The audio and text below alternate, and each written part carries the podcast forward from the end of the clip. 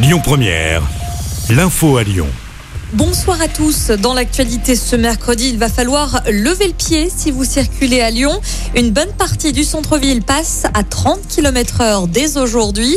84% des rues sont concernées. Certains axes restent tout de même limités à 50 km heure. C'est le cas de l'avenue Berthelot, le boulevard des Belges ou encore le cours Gambetta. La police met en garde, même s'il n'y aura pas de verbalisation pendant le premier mois, des radars pédagogiques vont être installés progressivement. Des radars sanctions seront ensuite mis en place. Galles dissous par le gouvernement. Le groupuscule lyonnais d'ultra-gauche était connu pour ses actions violentes, ses appels à la haine, a souligné Gabriel Attal à l'issue du Conseil des ministres aujourd'hui.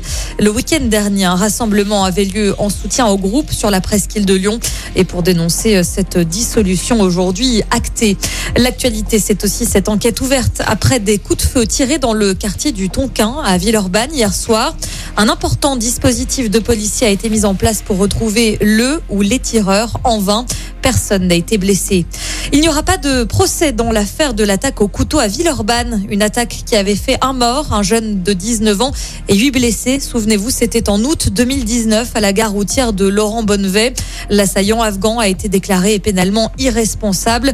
La décision a été rendue par la chambre de l'instruction de la cour d'appel de Lyon.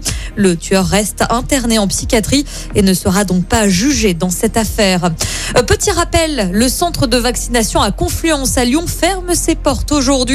Même chose pour le centre de la Croix-Rousse. En 15 mois, les sites de Gerland et Confluence auront réalisé euh, plus de 600 000 vaccinations.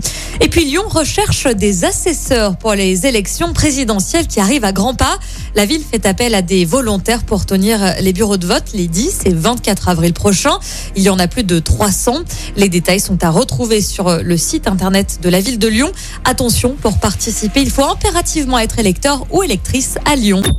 Écoutez votre radio Lyon Première en direct sur l'application Lyon Première, lyonpremière.fr et bien sûr à Lyon sur 90.2 FM et en DAB+. Lyon Première